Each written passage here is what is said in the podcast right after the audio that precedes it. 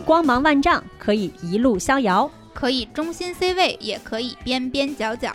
无畏生活，无关岁月，一起听姐姐的一万种选择。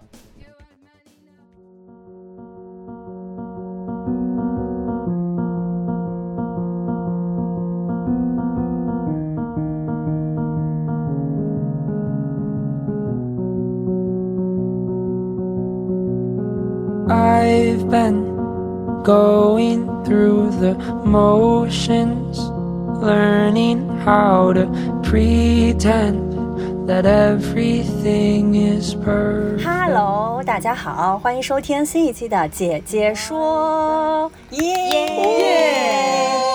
又是一个明媚的上午，哎呀，真明媚。大家好，我是美丽。Hello，大家好，我是六月。大家好，我是小谢。大家好，我是小树。哎呀，又是我们这个叫什么最掏心窝子的组合，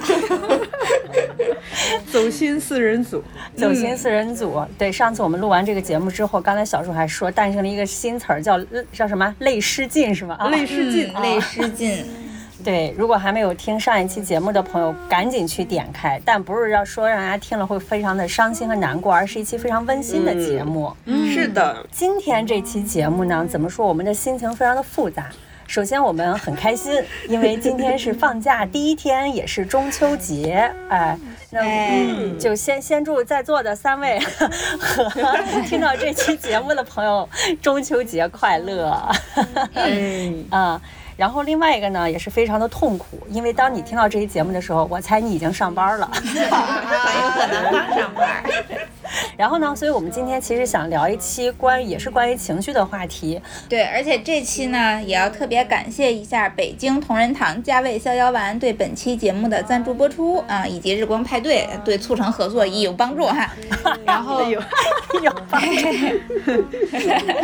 因为我们这次的客户是北京同仁堂的加味逍遥丸，我们就觉得逍遥丸这个名字起得好呀，所以就说今天，而且我们现在录音的这个节点，就像美丽刚才说的，刚好是一个，哎。放假第一天，心情非常逍遥的时候，但是就是跟主播们聊完天之后，发现逍遥其实大家特别向往的一个阶段。即使放假第一天，听说大家也有不逍遥的人，好像都不是特逍遥。对，哎呀，我这个其实是一个长期困扰我的问题。嗯，我总是在回家的火车上、出租车上、大巴车上。不停地收到各种与工作有关的信息，虽然我的头像改成了黑黑色的闭关 中，虽然我的 虽然我的签名也改了，呃，我签名甚至一度改成了不愿做手机的奴隶。哦，可是我依然会会接到嗯呃各个方向的关于工作的信息轰炸。嗯，这个、呃、特别是有一些轰炸，它是需要我在。火车和出租车上掏出电脑来，嗯，呃，去工作的时候，我就格外会觉得自己像一个社畜，嗯、你就会觉得自己的假期真他妈糟心。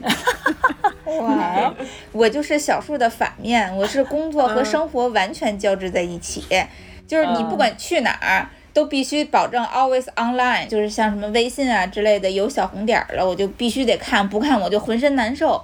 哪怕夜里两点，你知道，我我那个老板啊，李叔，情绪情绪十分的跌宕起伏，比咱们这期节目还跌宕起伏，经常夜里两点给我发信息。诉说心中的苦闷，我并不是出于社畜要回复他，但是只要我看到他给我发了，哪怕我马上就要睡着了，我还是会忍不住要回他。我就是一个这样的人，对待工作也是。那你的你你逍遥不起来，是因为你凌晨两点要要回李叔信息吗？不是这种给我造造不成困扰，要非得说我最近这两天的困扰的话，我觉得可能就是因为马上。这不十一长假嘛，今年假期还比较长，准备带爸妈出去玩，然后最近在、哦、在做攻略，特别的痛苦。我不知道大家有没有带父母出去旅游的这个这个经历啊？我可以说简直比上班还累，绝对比上班累。我的烦恼也是跟父母有关系。哎呦，但应该不是带他们出去旅游。哎，不过今天我可能要带他们出去玩一玩，因为今天不是中秋节嘛，然后明天又是他们两位的结婚纪念日，三十八周年。啊，对，然后他们昨天晚上就已经给我下了 brief。然后把他们的诉求说了说，就是他们希望在结婚纪念日这一天吃到什么、玩到什么、喝到什么、看到什么，然后所有的这些需要我来去安排，包括回家之前，因为我们之前不是也录过那个和父母关系的一个节目嘛，就回家之前也做了非常多的这个心理建设，然后就在脑海中上演了小剧场，就是 回家以后要面对怎么样的情绪轰炸。我都能想象得到。小谢呢？对，也是跟父母有关吗？我觉得，呃，最影响我逍遥的还是上班的事情，因为我上班可能每天，呃，百分之八十的时间用来上班，这百分之八十里面有百分之九十的时间都在对自己自己生气。哎呦，就是这个假期对我来说，就是虽然好像。好像可以逍遥，但你感觉它非常的紧张，因为好像这个假期过去，你马上就要紧张起来了，所以就是那种想玩也玩不好的感觉。嗯，哎呦，是我们待会儿可以详细的来来来分享，跟大家分享一下啊。其实刚刚接受这个北京同仁堂加味逍遥丸的邀请的时候，我们其实还，我我看到这个名字我还挺感慨的，就是逍遥两个字，我感觉已经好久好久。它好像已经活在我的生活状态之外的一个词儿。对你偶尔和这个词儿有点接触，可能就是喝多的时候，或者是看武侠 小说的时候。嗯嗯嗯，对，总感觉这个词它不应该存在于现代。对，其实咱们刚开始的时候聊的时候也说，我们每个人最近都都还是生活中遇遇见点坎儿。其实这这种坎儿，感觉好像日常生活中经常遇到，并且是困扰我们已久的。虽然事儿不大。对，就是一个小坎儿，但是特别影响我们过逍遥自在的日子。是，甚至是那个坎儿后面得加几个复数，就是它来了一道 又一道，来了一道又一道，对，坎儿们，坎儿们，嗯。嗯，对，所以今天我们就说，我们来录期节目，就聊聊那些就是在逍遥门前挡住我们的那些小坎儿，可能听起来都不是大事儿，但是确实让我们困扰已久。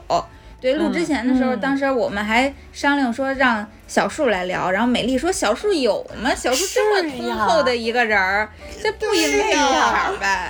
对，美丽就给我打电话说。你还会有坎吗？我都惊呆了。我说，我美丽已经给我带了多少滤镜？小树面前应该是坦途，不 可能是坦。对，那小树，你真正的坎儿是什么？你真正的坎儿就是接工作电话什么的，放放假的时候。这个是一个非常大的坎儿，因为我从我我还算了一下，我从二零一八年底、二零一九年初就开始频繁的遇见这种坎儿。嗯，就很多时候真的是特别的让你生，真的是生气。就你比如说，呃，有一次是我家人来北京那个看看病，我正在陪家人，我突然接了一个呃领导的电话，还在电话里质问我，我还公放，然后我家人就觉得我特别惨。还有一次是那个，嗯，还有一次是就是疫情前我去休年假，嗯，我当时跟我那朋友，我朋友。把我带到了山上，坐了缆车。我在那几百米的高空上，突然接到领导的电话，说怎么怎么样啊！我简直觉得当时太煞费风景了。我那个时候又想把手机扔了。嗯，就这种事情，他每次就让我，其实，在那种时刻，我平时好像看起来。比较温和，对呀，但是在那种时刻是非常之暴躁的，我真是想打人，特别生气啊！因为我觉得就是我自己是是有一个原则，因为我在工作中是不犀利的，嗯，就是劳心劳力，所以偶偶尔的休息时间，我希望是完全属于我自己，不不不要有任何的打扰。嗯，可是这个事事情。它大约从二零一八年年底就一直困扰着我，我其实为此苦恼了特别久，甚至就是感觉精神上都有一点受刺激。我我非常讨厌手机，我我现在就看到很多人我都会采访，特别是那些当老板的、当领导的，我就问他们，就是手机每天那么多信息，你们不累吗？眼睛不干吗？我就真的是太困扰我了。其实当时听到小树有这个困扰的时候，我其实还挺困惑的。后来我发现这个是这个问题，它也是有原因的，因为他其实是一个特别专注于当下的一个人，就是 他会期待在当下去感受正在发生的事情。就比如说，当他正在公园打太极的时候，他整个人是沉浸在打太极的那种环境之下，他是去享受那个此时此刻。但这个时候，如果说有一个外界的一个信息或者怎么样，可能就会干扰他对于当下时刻的感受，是这种是这种感觉是吗？对，特别是你想象一下，比如说我正在跟我的老师或跟我的奶奶在说话，我还自己一边人家跟我说话，我掏出手机一直在回信息，嗯，我就觉得特别的。不礼貌，而且就是它影响我，我我我一年才回这一两次家，就就是你知道那种煞风景啊，特别生气。嗯，就虽然我自己是一个小数的反面，就是生活生活和工作完全交织在一起，手机不离手的人，但是我说实话，我觉得就是这种侵犯别人休息时间的，就是这样的行为。确实挺讨人厌的，对我可能就是小树说想采访采访的领导，但是说实话，我在给同事们发消息的时候，如果他是非工作时间，我内心真的是有愧疚感。如果这个事儿不是非得现在处理不可，我是绝对不会发这个信息的。包括有时候同事希望我协调其他的同事来完成个工作，我就会跟他说，我一看哦，现在已经是下班时间了，我就会说明天我再帮你处理。就是我自己其实也在有意识的分割自己的工作和生活，但是没办法，因为我的工作本身就是它的性质就是融在一起的。然后我自己，呃的一个一个小小的心得，但可能不适用于小数，就是我好像在休息或者说放假，包括日常工作中，好像锻炼出了一种用碎片化时间去休闲或者欣赏风景的能力。就是属于今天，我不管是在高山上，还是在缆车上，还是在大海里，你就能确实能非常沉浸的去玩。手机来了信息了，我拿出来一看，如果必须得此刻现在就要处理的，那 OK，我就立刻处理。放下手机之后，我又能回到那个大自然中，就是它已经干扰不到我了。对，他就只能灵活。你的切换非常的丝滑，是他对于我情绪的影响就仅限于我回信息时候的那一分钟，就不会说有有前后的那个延展的影响了，就已经锻炼成这样了。我要接一个那个电话，今今天一天都气死了，真的。嗯，特别是因为我经常需要写文章啊，嗯，我写文章那要干扰。那就太干扰我了，嗯，所以哎呀，太，我我后来就是练成，就是说我怎么去减少对别人的打扰，嗯，就比如说，因为我也事儿特别多，我经常是半夜或者是 或者是在非工作时间想起一件事儿来，我要跟我的同事说，因为我怕我忘了，嗯，我就会先写上留言两个字，然后是什么什么，然后最后再加上就是你工作时间在处理，我怕我忘了，嗯。哎，那有一个工作手机会不会能逍遥一点啊？就是下了班就丢在桌子上那种。我特想要一个那那手机。但你工作性质是不是不行啊？因为小树一直在做工作性质嘛。对，戏剧、文化娱乐就是这方面，因为好多就是非工作时间的，可能就是最忙的时候。因为我工作还有一个特点，大家可能不知道，就是我们星期一休息，我们一周星期六日最忙，星期一休息。嗯。星期一的时候，所有的合作方都在开例会，开完例会就各种就找你。嗯，我之前就刚才说把手机丢公司的这个，我之前有个同事就是这样的，他就两部手机，一个自己日常生活中用的，然后一个上班兼具着打卡，然后所有的同事们就是什么钉钉乱七八糟的这些协同办公软件都在那个工作手机里，下班的时候手机不带就往办公桌上一扣，人就走了，谁都联系不到他。以前作为需要和他协同工作的协同工作的同事，开始时候觉得。哎呦，挺崩溃的，但是慢慢的你就适应了，就是就作为同事，我就适应了，我就适应在下班时间就找不到他，所以有什么事儿必须得那个时间去找，就因为我觉得人家做的也确实没错，然后我就自己我配合他了。你说为什么我们会因为在非工作时间不去处理工作信息，而开始生发出一些愧疚感呢？我也在一直在反思这个事情，可能就是说，的确是现在整个。就很多领导他是这样子一种作息，对，嗯，就而我们又大部分人你还是不太敢在领导面前太酷的，啊嗯。对，嗯，我想谁都希望下了班快快乐乐的去逍遥，嗯。而而不是说，呃，在不同的场合掏出手机或电脑。嗯，啊、我尤其害怕在地铁上看到那种蹲在地铁上或地铁门口，嗯，太惨了。还有还有在演唱会打开电脑做 PPT 的人，啊，那是不那像你这种情况，就是你，他给你生活带来巨大的困扰了，而且又这么多年了，就没没辙了是吗？这事儿你打算咋办呀？我就是一个是我听了两个建议，一个是我一个之前的下属，嗯呃，那女孩儿跟我说，她说，呃，你可以回复她说，我现在在休息，我工作时间回复您，哦或，者我现在在休假。他说你要把主动权掌握在你手里，哎呀，这样子你就把球传过去了，而不是说被他把拿球把你砸中。嗯。嗯。另一个是因为我就是遇到一些事儿，我喜欢跟我姐说，我有一个姨姐，那我姐呢，她给了我一个我没想到的一个角度，她说你有时候脾气不好，不是你的心理问题，嗯她说可能是你哪儿堵了，嗯她说所以可以 可以借助一些中成药。那个时候就是我姐就开始给我推荐，就是呃加味逍遥丸，我也真的去哎呦喝过。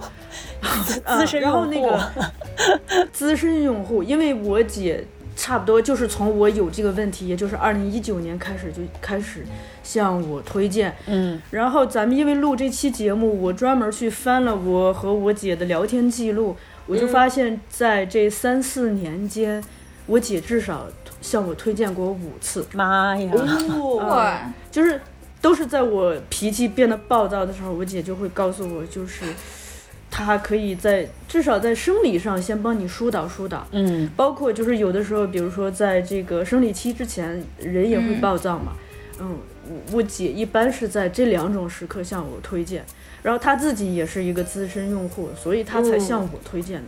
所以我后来也明白了一件事情，就是说，有的时候我们也不必太苛求自己，非要在心理上去如何的在转迈过这化和解，嗯对，啊。因为可能真的是做不到。嗯。然后，所以适当的在生理上去辅助嗯。也挺好。哦，光靠冥想不行，因为冥想脑子里全是代办事项，哦，哎，之前就咱们有个听众，听众。天使轮的听众杨医生，以前在那个、嗯。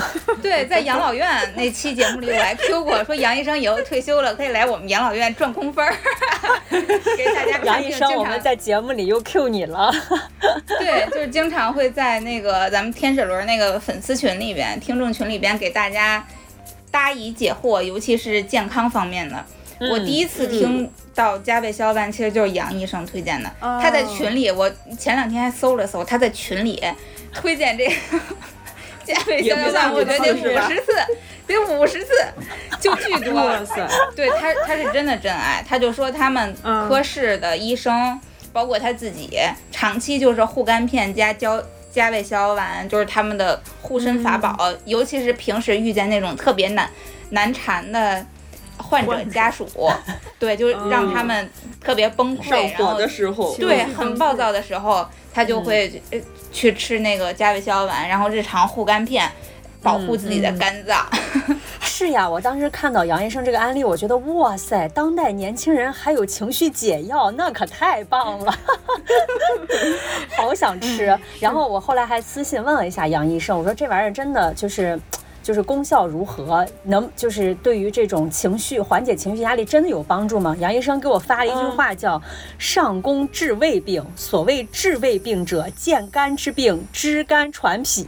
大家感受一下。啥意思？胃病就是没有还没发生没得的病是吗发生的病，对就是说对，就是说这个比这个很很牛的方子，应该都是用来缓帮你缓解，就是你可能会出现的一些问题。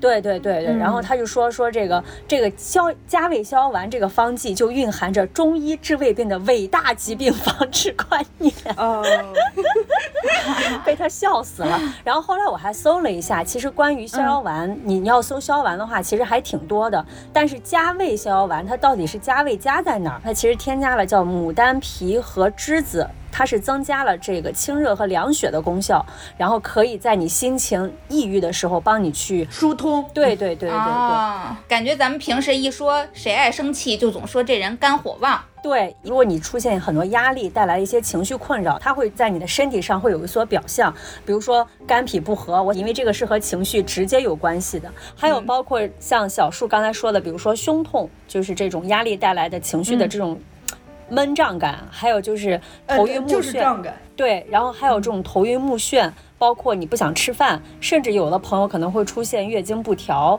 然后这样的一些情况，其实这其实都是可能是因为你的情绪堵住了。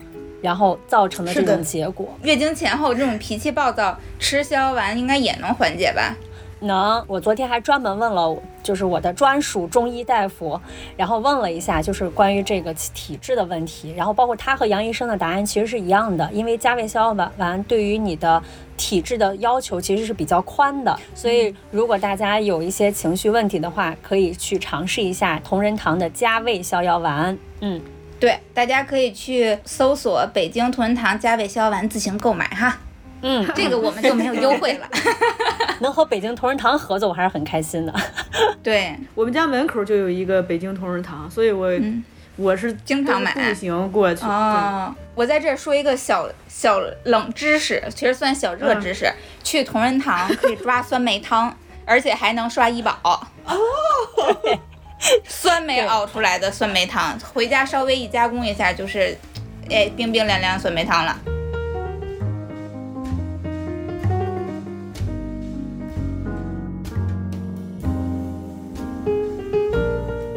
那刚才听完小树的困扰，就像在节目开始之前说的，六月和他完全相反。包括刚才六月也分享，他是一个把工作和生活非常丝滑结合在一起的。那六月你还会有一些什么其他的坎儿吗？就感觉你这个人，哎，我之前我之前还跟小哥哥聊过这个事儿，我说。你说六月他现在看事儿看得这么通透，他都没有什么情绪困扰，这非常不利于创作呀！创作不就是得痛苦吗？就感觉六月很适合那个逍遥的人设哈。哦，对呀，潇洒哦是啊，确实。但我要说出一个我的坎儿，你们就立刻觉得我不逍遥了。这个坎儿从小困扰我到大，就是失眠。我不信有一个逍遥的人会失眠。我也不知道他具体的原因出在哪儿，但是我从小的。从可能上中学开始，睡眠就就是我一个比较大的问题。我不是每天都睡不着，但是大概就比如说一周会有一天，或者是好的时候一个月、三个月有那么一天，就是时不时的就会有一天完全睡不着觉。然后以前我在上中学那会儿，因为你那个年纪嘛，不可能说什么和自己和解什么的，就是就是这种屁话。然后那会儿就是每次到晚上自己睡不着的时候，那简直。非常的痛苦，就是特别暴躁。我觉得可能比小树想摔手机的那个心情还要切。然后当时小的时候，我睡不着的时候，就会觉得，嗯，自己被整个世界抛弃了。就是为什么？我还记得我小的时候写，为什么每个人都能睡得着，只有我睡不着。然后我甚至包括高考、高考前夕什么这种都睡不着。已经不是说第二天有事儿，但你如果你第二天有特别重要的事情。那睡不着，我觉得也正常。那平时没有什么事儿的时候，也依然睡不着。然后到现在这个问题依然困扰着我。我昨天晚上就可能得四五点钟才睡着。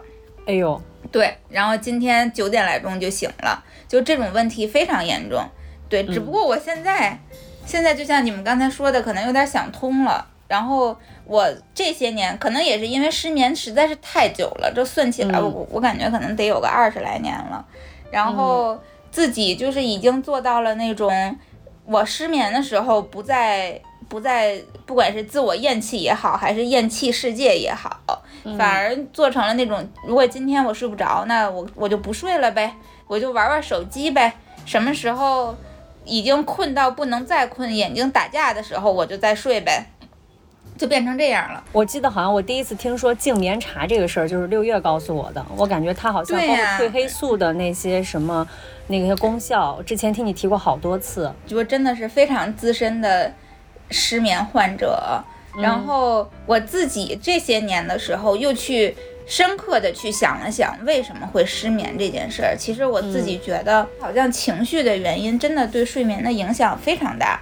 这个情绪的原因并不来源于我今天过得很痛苦或者很平静，有的时候我会因为这一天过得不是十分满意，我就不愿意去睡觉。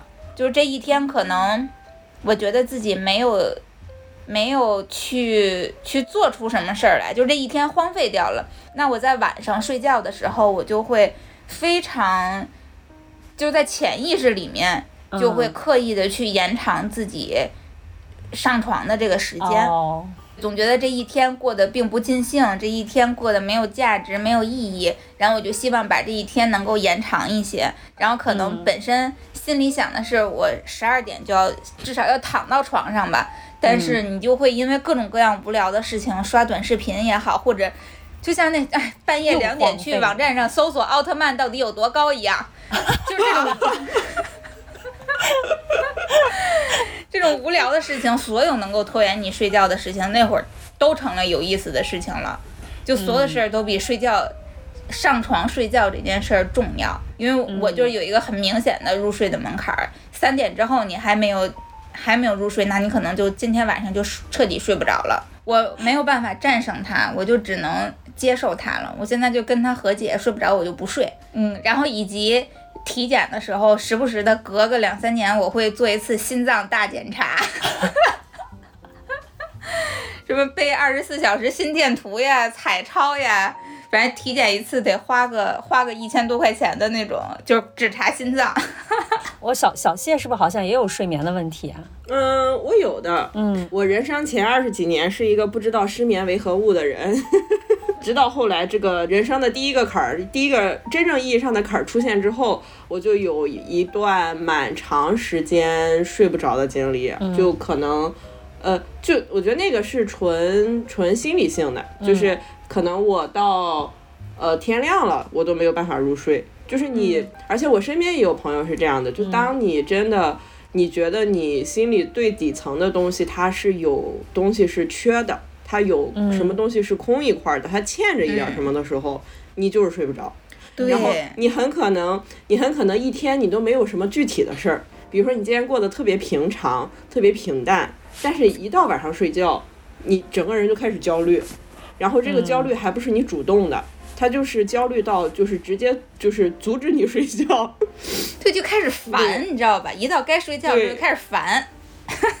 是的，但我觉得六月特别厉害，我不知道是不是六月工作性质的原因，因为正常我看我自己和我身边的人，如果受失眠影响，整个人状态会直线下滑，就非常受影响，因为第二天起来要上班，就是你晚上没有睡觉，导致你第二天就是做什么都没有精力，然后这个东西又是持续的，你天天都睡不着，嗯，然后到最后整个人就就其实非常的崩溃。我的一个观察，就可能跟我那个失眠也有。就是失眠的性质有关，因为我很少会长期连续失眠。就是我今天睡不着，明天我一定能睡着。我两天病一天的觉，我还睡不着吗？对吧？我自己长时间观察下来，我觉得失眠这件事儿，就是如果你真的能够在心理上和他和解了，你觉得这件事儿不足以困扰你了，那你躺在床上，即便没有睡着，你就躺着，你就闭着眼躺着，依然能够得到休息。第二天其实状态还可以。然后以及如果你要是困的话，就碎片化的时间眯一觉什么这种的都行。什么是最累的呢？就是我小时候那样失眠的时候，我感受到巨大的痛苦、焦虑，我的脑子永远就是你大脑得不到休息。对，然后自己还这件事在床上打了一张。呃，对，就真是这样。这种情况下的失眠，你第二天就超级累。嗯，对他，他比你玩一宿手机都累。说实话。但你睡不着的时候，你选择刷刷手机也好，看看书、听歌、听播客。我现在睡不着的时候就听播客，会调历史节目，刘所 儿，刘所儿的节目。昨天晚上就听刘所儿的《大力国》，就是这种。他你可能也睡不着，但没关系，你的你会进入到一种放空和游离的状态。你没睡着，你还听得见，而且你听的听的这个东西，它可能不会被你的大脑吸收，你只是听见它。嗯，哎，这个办法很好哎。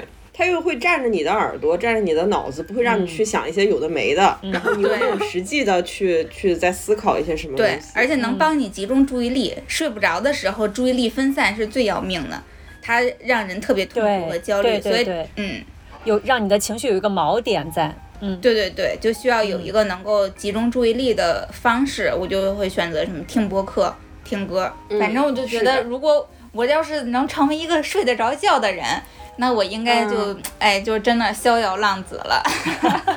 但感觉现在好像也没怎么妨碍你逍遥的样子哎，好像还还可以。也有妨碍，只能说第二天的第二天的体能和状态仅仅能够支撑工作。如果你要是想什么运动、玩耍什么的，它还是受影响。嗯，嗯，嗯，美丽呢？我其实刚才也也是有一个坎儿，是刚才听到小树提到了一点，我特别有共鸣感，失去这种主动性。翻译过来就是你经常经常会进入到别人的节奏里面去。就这件事情其实是最近挺困扰我的，因为我最近就是经历了两个新的工作，就是第一个工作是之前也是因为这个朋友介绍，然后加入了一家广告公司去帮他们做方案，就是需要给一个小红书账号做一个规划。当时我给自己的心态就是，我先去听一听大家的建议和想法，以及他们想要什么，然后我再来去做一个账号的规划。但是后来我发现，首先公司里面，尤其是小公司，可能权责划分没有特别的清晰，导致很多人都可以来给这个账号提建议。然后提的建议呢，最后就是，哎，那我先听听你的思路，然后按照你的思路，我大概梳理了一个什么东西，然后当带着这个东西再去跟别人讨论的时候，别人又说啊，这个你其实应该怎么怎么做，然后就又按照别人的思路去形成一个这样的一个东西，最后就导致我再去跟公司其他的同事去分享这个账号的一些想法的时候，我发现我说不出来，因为他在整个整个的这个这个这个方案参与里，我我我感觉我自己参与的可能只占百分之二十到三三十，就是我丧失了对这个账号的一些判断性，然后甚至是你自己的专长没有办法在这里面去发挥出来，因为你。原本是希望听别人别人对这个账号的一些想法和期待，但是在你做的时候，你会发现，哎，我的点子去哪儿了？所以后来有一天，就是那天聊完之后，我发现哦，我已经丧失了这种，就像小叔刚才讲的这种主动性，就是陷入了别人的节奏里面。我要及时止损这件事情，就是你需要去用你专你专长的事情去干这件事儿，然后就我就把所有的方案全部打碎重新做。就做了一版我认为应该怎么做的方案，然后在最后的结果就是在会上，其实是因为你自己做的东西，你就很有自信了嘛，你就很有你你就在状态里面了嘛，就你可以接受所有的这种挑战，就大家的问题疑问你全都可以解答。那最后这个、嗯这个方案其实是已经敲定了，就可以这么做了。然后这个事情同时又发生在我的第二份工作里。哎呀，我今天和我的领导一起在录节目，六月现在这是可以说的吗？六月现在是我的领导。美丽加美丽加入了我们公司，嗯，啊，对，六月现在是我领导。然后呢，我在跟上一位同事交接的时候，那位同事是一个表格文件狂魔，你们知道吗？就是嗯，他可以把各种软件应用的炉火纯青，然后尤其是这个软件是我完全。包括 PPT，包括 Excel，然后它可以在腾讯文档里面，就是因为我是加入到加入到这个日坛以后，我才开始用企业微信的。就企业微信里面有非常多的功能，然后当这个小姑娘把她的交接文档给我的时候，我一整个这是什么？我完全都不会用，你们知道吗？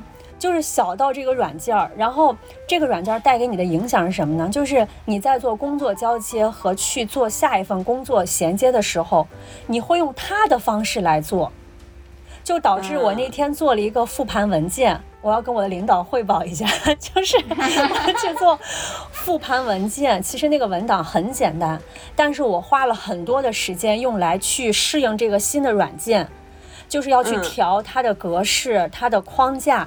我后来发现，为什么这个格式在就是就是在这个电脑上它显示是这样的，但是我按照这个原格式导出导成 PDF 的时候，它又是那样的。我我那天还专门在回来的高铁上，我给我领导看一下啊，就是 我你们怎么回事？借着工作之外的时间汇报工作，我就已录音了经都要汇报工作，我我都已经细节到，就是每一步节目，就是每一个流程涉及到谁，谁在负责什么，然后全部是按照小姑娘之前给我的去整理了一下，我就发现这是一个巨庞大的工作。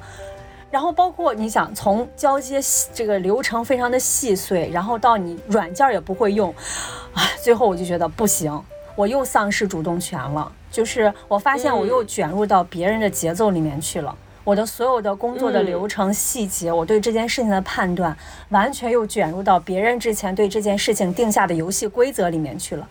然后你就会发现，在这个过程当中，你的专长又无法释放了，所以我就。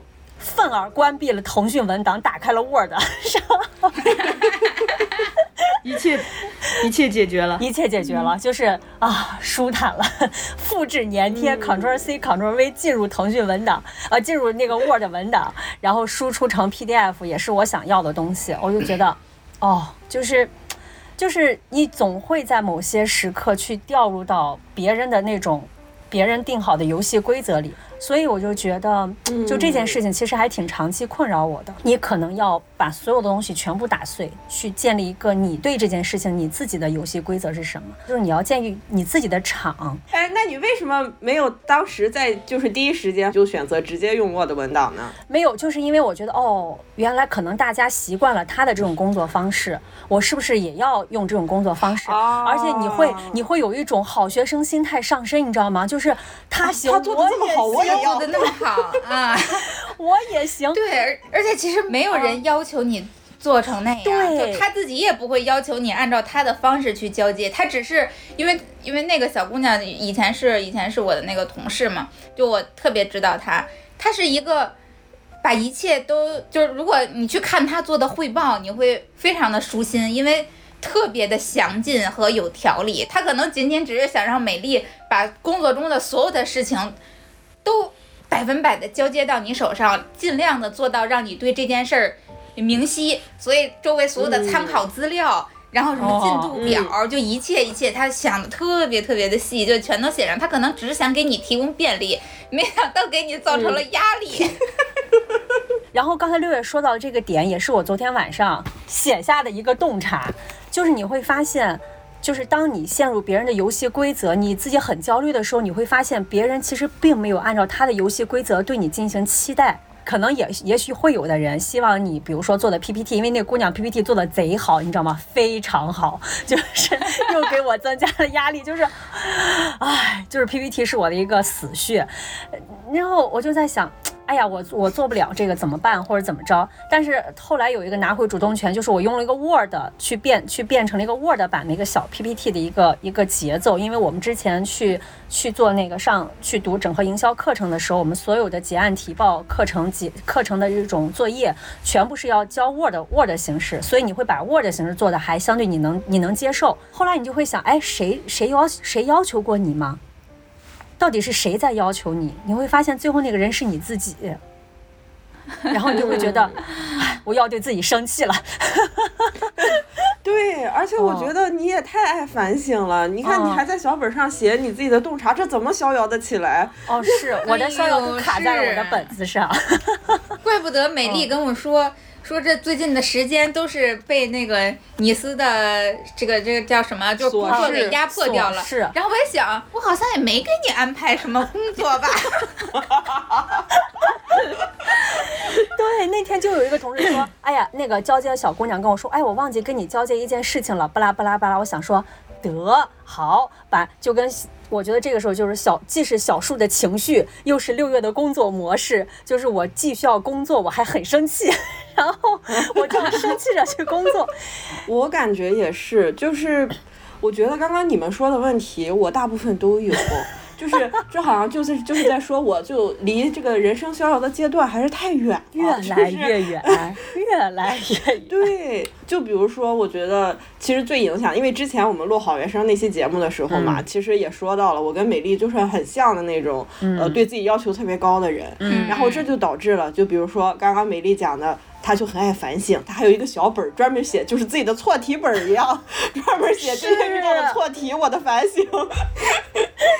我就是我就是时时刻刻都在反省，我会在每一次做完一件事情的当下，比如说啊，呃，比如说我领导给我派了一个什么活儿，然后这个活儿呢，我觉得他不应该我干，但是我当时不知道没有想到什么特别好的理由去拒绝他，然后我就可能就给了一个我自己不太满意的回复，我就会在我这句话说完的当下，我就对自己生气。我怎么能说这样的话呢？你看我的活儿又多了，就是对自己的反省会会非常的迅速，然后覆盖的面儿非常广，而且对自己的批评非常深刻，就是从 是的，从最开始的就明明只是这个活儿，我这句话没说好，它可以直接延展到。嗯我都上班这么久了，怎么还没有适应这个呃职场的环境呀？我都上班这么久了，我怎么还是回复的这么稚嫩呀？嗯，我是不是应该跟你们说过？就是我可能在比如说在跟领导发微信的时候，然后领导的一个回复，在我看来不是那么正面，然后我就会马上抓住这个细节的信息。对，怎么办？完了，我领导是不是觉得我是个傻逼？我这个活儿是不是交的不好？每天内耗的时间非常长，嗯，然后这个内耗它其实就是会转换成对自己的一种情绪的压力。山东小姐妹，你俩是？对，我觉得山东小姐妹这个事儿确实是有一定原因的，嗯，因为我前两天跟我老板出去，就是在饭局上有碰到，就是有跟大学老师一起吃饭，还是我母校的老师，然后我老板还在饭桌上说说小谢就是脑子挺好的，呃，感觉也很有能力，就是感觉。太内秀了，他的意思其实就是说我不爱说话，然后不爱在就是很多人面前表现。嗯，然后这个时候对面那个老师就说，嗯，很多山东的女那个学生，很多女孩都是这样的。哦，还真你们还真是山东小姐妹的原因啊！我我觉得只是调侃你俩，嗯，都被儒家文化禁锢住了。对，我觉得内秀可能不是内向，是就是像小谢说的，喜欢反省吧，就是自己对自己有一个内心的一个标尺，一旦没有达到那个标尺，然后就开始陷入到极度的消耗里面去，然后就开始反反省为什么没有，或者为什么会怎么样。嗯，是这样的，我觉得，因为因为之前咱们就是聊起来这个话题的时候，六月不是还说。就是他很震惊于我们是这种会自己对自己生气的人，嗯，就觉得有什么可对自己生气的呢？我觉得天哪，简直所有的事都值得对自己生气。我连我连企业微信不会用，我就对自己生气。对呀，嗯，所以我其实也想问六月，就如果你碰到这种情况，你为什么不会对自己生气呢？我为什么要对自己生气？因为这事儿我没干好啊。那那你会怎么想，六月？我基本上就是解决事情，就是就事论事儿。就比如说这个事情没干好，我可能会先想到底是我的原因还是别人的原因，就是问题出现在哪儿，怎么去解决它。这个就是我最最直接的想法。我可能不会去埋怨自己为什么这件事儿没干好。嗯，我知道了，因为我们没有办法在第一时间区分这个事儿是我的锅还是别人的锅，就是所有的锅基本上都是我的。对，而且而且我听下来发现，小谢你讲的就是一件事儿都不是一件事儿。嗯，因为你看六月讲的是具体呃就事论事，那就是一件事儿就是一件事儿。嗯，你这个用刘震云老师的话说，就是一件事儿也已经不是一对 一件事儿是另一件事儿，另一件事儿牵出了第三件事儿，它它后边其实有一串事儿。对，你看，就可能仅仅是领导给你回的这个信息，感觉不是特别正面，然后你就能牵扯出一堆，是不是我最近的工作表现不好？我是不是被好学生思维所累？我是不是又如何如何了？就是感觉你你你被很多事情焦虑，而并不是说。这件事本身了，对，刚才小谢说那点我特别有有有有共鸣，但是他也在某种程度上帮我找到了解法，就是刚才小谢说，比如说呃，只是领导回了一个信息，然后他就开始说我是不是不行，或者我我是不是我为什么这么多年在职场还是一个菜鸟，我回答的还这么初级，呃，我在前一段时间也有一个这个感受，就是所有的问题，就是你面你会发现你面对的所有问题，所有的反省，最后都直指那个核心。就是他都会指到你最根本的那个问题，你你就是一层一层一层一层，然后最后找到了自己内心最核心最本质的问题，然后这个时候我就会发现，我这个本质的问题不解决，这些表象的问题永远都会存在。但是这个本质的问题，我现在真解决不了，那就这样吧。对对，那你们能找到本质的问题吗？哎，美丽，你的你觉得你的问题是什么？对呀，比如说我对于领导信息的这种。介意和在意，那最后就敏感敏感嗯就倒推到你对自己的不自信。或者说你对自己的自我谴责，那为什么会有不自信和自我谴责？你再会倒退一步，原来就是我自我价值、我的自我认同感太低，我的自我价值感太低。然后当对自我价值感太低，你再往后去推一步，你你会发现，你其实对自我某种程度上是不认可。你刚刚说那个主动被动，可能也是一个方式。是的因为你说的这个自我认同，这说明还是用一个被动的价值观嘛。对，你要用自己的价值观就会好一点。对确实。我之前跟我那个那个那个咨询师聊的时候，我很早之前啊，我就会形容，觉得我自己是一团雾，嗯。我是一个没有轮廓，甚至是嗯没有填充物的一个人形，我的人形就只是一团灰蒙蒙的颗粒。嗯就这个问题，就是会影响到方方面面，包括我刚才讲的，在别人派给我我觉得不属于我的活儿的时候，我没有办法当面拒绝，嗯就是因为你不知道自己有什么样子的资格，我是哪儿干的特别好了吗？所以我能马上拒绝。然后包括包括像美丽刚刚讲的那种会用别人的规则，也是因为就是觉得自己的规则没什么价值。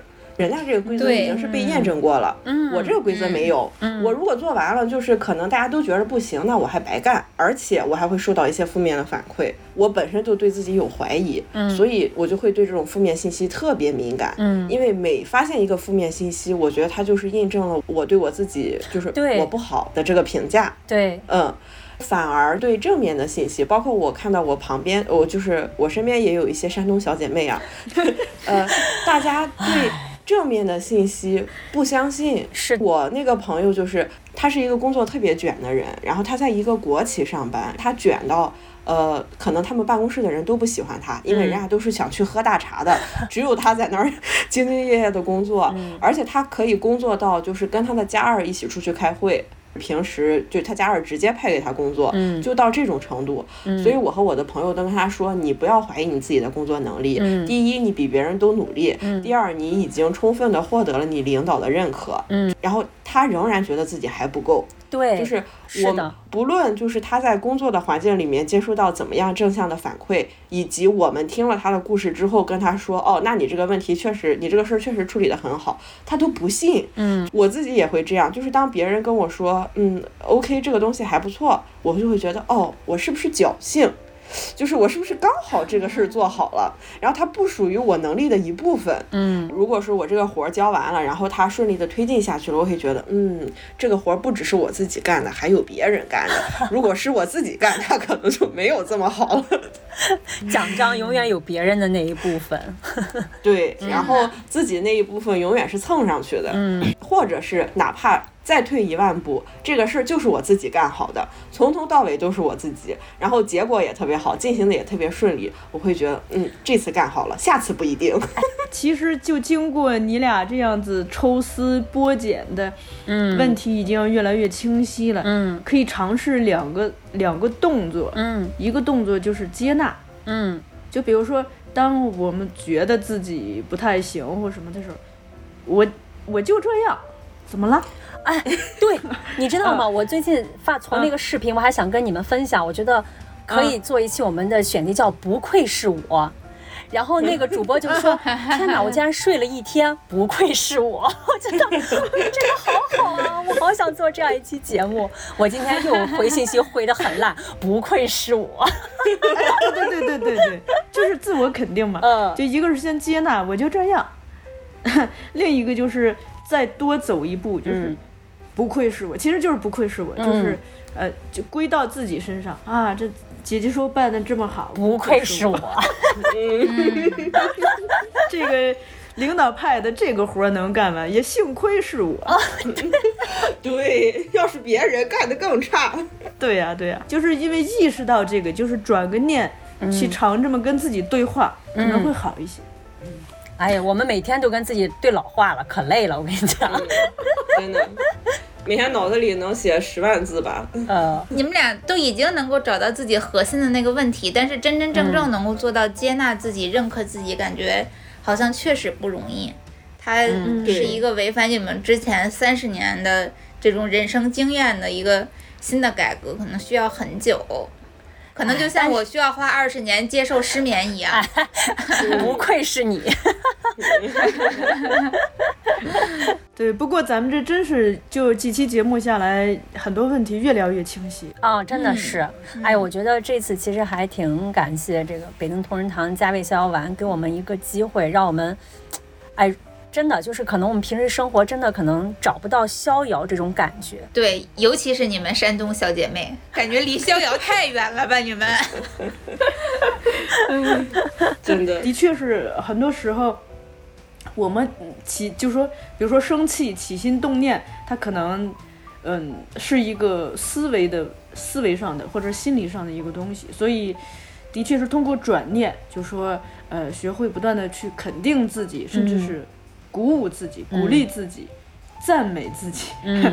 是非常重要的。呃，但与此同时，就是结合我自己的，因为它这个其实这个医学上也讲嘛，就是心理和生理它是互相导，就我们有些生理上的病症是由心理上的事儿引起的，那同样去解决这个呃一个心理上的一个一个困扰，有时候通过一些物理上的或者是这个生理上的东西也可以疏导，它是互相转换的。嗯作为这个加味逍遥丸的资深用户，的确是在关键时刻还是蛮管用的。嗯嗯，当然，长期的需要靠我们自己提高这个内心的修养。对，所以之前我看杨医生在群里推荐的时候，我当下就心动了。就我觉得，因为你像像像我们这种人，每天都不开心，你总想中间我哪怕有一天我吃个逍遥丸，我喘口气儿吧，对吧？就是这种感觉。最近对逍遥也有了一个感知，就是前两天我跟我朋友聊起来，其实我觉得人在逍遥的状态下是一个你你比较舒适和放松的一个状态。其实你可以理解为叫这种你在你的舒适圈里。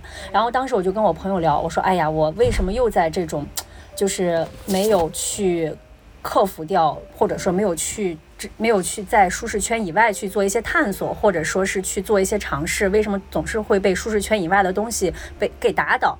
当时我朋友说了一句，他说：“为什么人其实有时候并不一定要走出舒适圈？”他说：“很多人你看到很多大佬或者很多人的成功，可能都是在舒适圈里面完成的，就只是他在舒适圈的里面开始起心动念把这个事儿做起来，然后要完成这件事情过程当中才去慢慢去拓展和解决。但是那个发心的点一定是在舒适圈里面的。”哎，美丽，你刚说这个话，我突然想起了这个，呃就是这个歌手李健老师的很多话。我觉得他就是其实特别自洽。嗯他他说、他应该是有说过，就是舒适圈为什么要走出去啊？嗯舒适圈就是要待着的，包括说理想不一定非要实现呀。这个世界上实现理、理想的人有几个人呀？就他很多话其实都是一个非常自洽的。嗯嗯嗯，你就你就会舒服很多，就别跟自己老拧着。嗯我发现了，可能真的能够做到逍遥或者自洽的人，他可能并不是说真的就迈过去人生这道坎儿了。就像美丽刚才说，包括那个小树说，李健说，这种就是为什么要走出舒适圈？我们就在舒适圈里待着也挺好。他根本上是接纳，就是我和他和解了。前一段时间跟李叔，就是我的老板，我们俩再去，因为他情绪问题也非常重，然后经常会用情绪，就是我们可以理解成用情绪化去处理一些事情，哪怕是工作什么的。有的时候我会抱怨他说他做的不好，以前，对，以前的时候他还是。就是要么他反驳我，要么他去倾诉他的问题。然后最近这两年，我发现他变了，他会直接跟我说：“没办法，我能力就是不行，我的能力就是这样了。哦对我没有，我没有让自己永远保持情绪稳定和情绪冷静去处理问题的能力，这就是我，我能力不行。当他说出我能力不行的时候，我没有任何怨气了。他接受了自己，我也接受了他。嗯，我知道以后该怎么回我领导信息了。不好意思，能力有限哈。对对对，就这样了。对，嗯，好，也非常感谢这个北京同仁堂嘉味逍遥丸，然后来赞助支持我们这期节目，让我们又一次聊一聊那些那些坎儿。哎，虽然有些时候那我们困住我们的可能并不一定是坎儿，我感觉对于我和小谢来说，那就是泰山，泰山，嗯，泰山。